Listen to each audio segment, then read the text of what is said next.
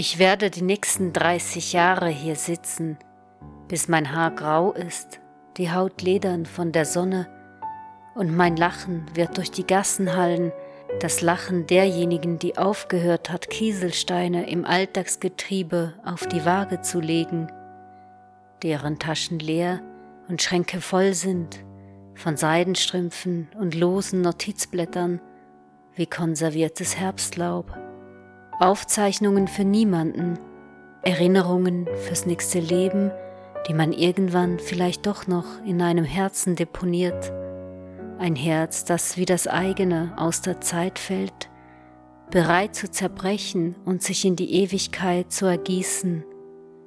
Mein Wissenszuwachs wird sich an der Via Francesco Dolzino in Grenzen halten.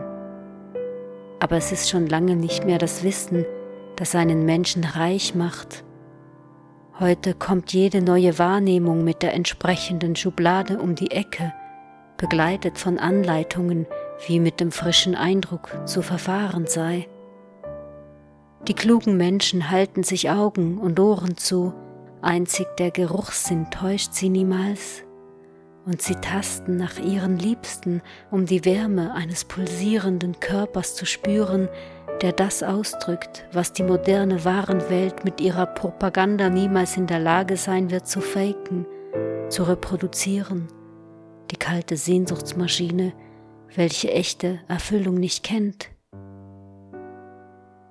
Ich werde mich freuen, gelebt zu haben und die letzten Tage auskosten, meine Nase in Blütenkelche vergraben, beim Espresso den letzten Freunden Geschichten erzählen, die so unwirklich erscheinen, da die Zeit den Zugang zu jenen Erlebniswelten längst gekappt hat.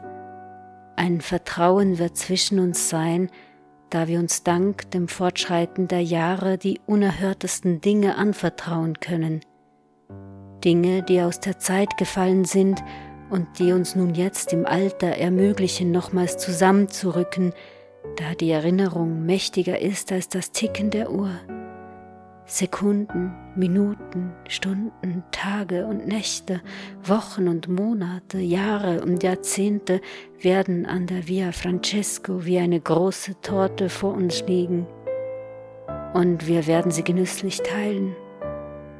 Unser Erinnern wird Brücken schlagen, neue Bedeutungen hervorbringen, Gemälde und Gedichte in unserem meandrierenden Bewusstsein und uns in unserer Liebe füreinander bestärken. Vielleicht leben wir für diesen einen Moment, in dem wir unserem Gegenüber das tiefste Vertrauen schenken, das nur ein gelebtes Leben hervorbringen kann.